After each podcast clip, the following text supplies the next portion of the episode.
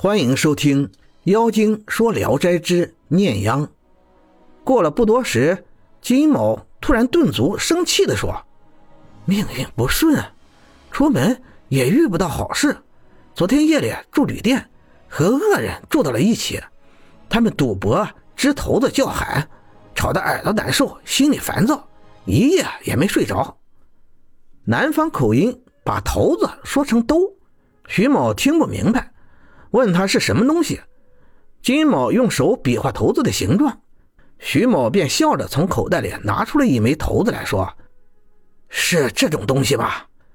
金某回答说是，徐某就用骰子行酒令，三人很高兴的喝了起来，酒喝的差不多了，徐某提议大家支骰子赢个东道主，王生推辞不懂，徐某便和金某。枝头呼喊堵了起来，徐某又偷偷的嘱咐王生说：“您不要走路了话，这个南方公子啊，很富裕，年纪又小，不一定懂得赌博的诀窍。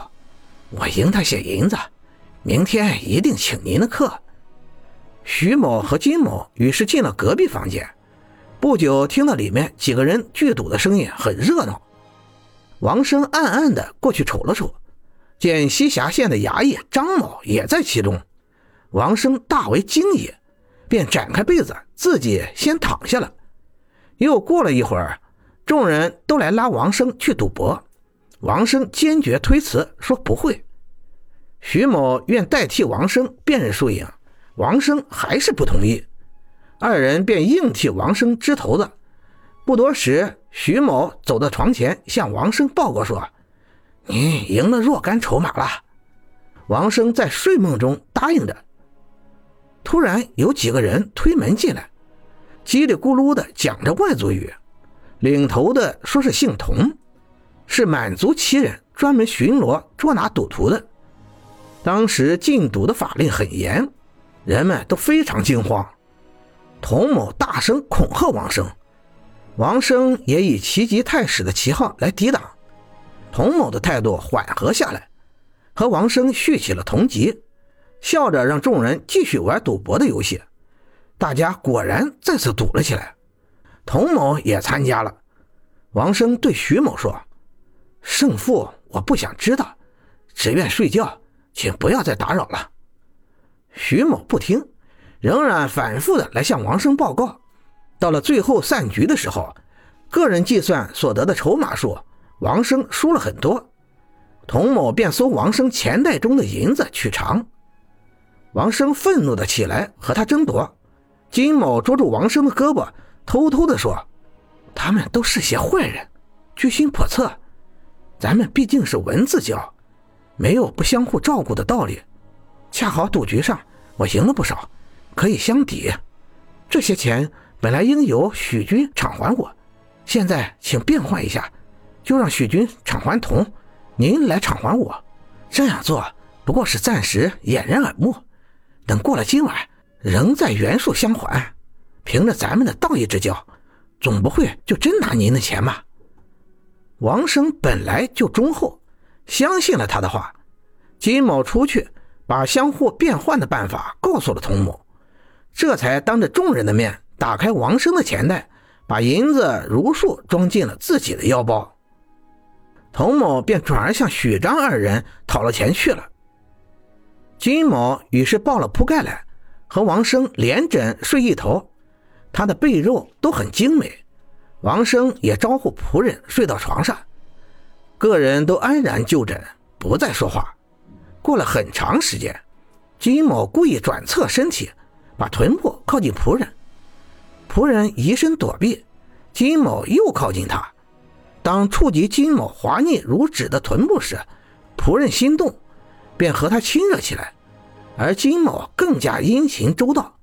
被子响动的声音，王生都听到了。虽然很惊奇，但始终也没怀疑到有别的事。天刚拂晓，天刚拂晓，金某就起床，催促一同早走，并且说：“看您的驴体弱疲惫的样子。”昨夜寄存的银子，等到前面再交给您吧。王生还没有说话，金某已经把行李装好了，登上了大骡子。王生不得已，只好跟着他上路了。骡子走得很快，渐渐地走远了。王生以为金某一定会在前面等着他，最初也没在意，就以夜里听到的动静问仆人是怎么回事。仆人如实告诉了他。王生这才大惊地说：“今天被聂央的骗了，哪有官宦家的名士而自荐给养马的仆人呢？”又转念一想，金某谈辞风雅。不是聂央这人所能办到的，急追了几十里路，一点踪迹也没有寻到。直到这时，王生才明白，张、许、童都是同伙，一局不行，又换一局，务必使自己进入圈套。夜里逼迫交换偿债，已经埋伏了一个企图抵赖的机会。假若天明驮银子先走的计谋不行。也必定会借口偿还赌债而硬是抢夺而去，为了几十两银子，曲折跟随了几百里，恐怕仆人揭发这个阴谋而又以身和他交欢，他们的手段也可说是用心良苦了。过了几年，又出现了吴生的事情。淄博县有个姓吴的书生，字安仁，三十岁死了妻子。一人独守空房，有个秀才常来和他交谈，于是认作知己，非常高兴。秀才的小仆人名叫鬼头，和吴生的同仆伴儿也很要好。时间长了，才知道鬼头是个狐。吴生出远门，总要带他一起去，同在一间屋子里，别人却看不见他。吴生有次客居京城。将要回家的时候，听说王生遭了念央的祸害，因此告诫童仆要警惕防备。胡仆笑着说：“没有必要，此行并无不利的事情。”到了涿州，见有个人系着马坐在烟店里，穿着很高贵的裘皮服装。这人看见吴生过去了，也起身跳上马，跟随在后面。渐渐的和吴生说上了话，他自己说：“我是山东人，姓黄，在户部任提堂，今将东归，很高兴咱们同路，不致孤单寂寞。”于是吴生住下，他也住下，每次都一起吃饭，并且总是替吴生偿还饭钱。吴生表面上感谢，背地里却怀疑他，偷偷的以此问胡普。胡普只是说道：“不妨。”无声的疑心便消除了。到了晚上，到了晚上，一同找到旅店，见有位美少年先坐在里面。黄某进去，和少年拱手行礼，高兴地问他：“什么时候离开京城的？”少年回答说：“昨天。”黄某便拉他住在一起，对吴声说：“这是史郎，我的钟表弟。”也是个文人，可以陪您谈论诗文，夜里闲谈肯定不会冷落。就取出银子，置办酒肴，一起畅饮。石某风雅含蓄，谈吐不凡，和吴生互相都很喜爱。饮酒时，石某总是使眼色暗示吴生行酒令作弊，惩罚黄某，强迫他用大杯喝酒，然后鼓掌大笑。吴生更加喜欢他。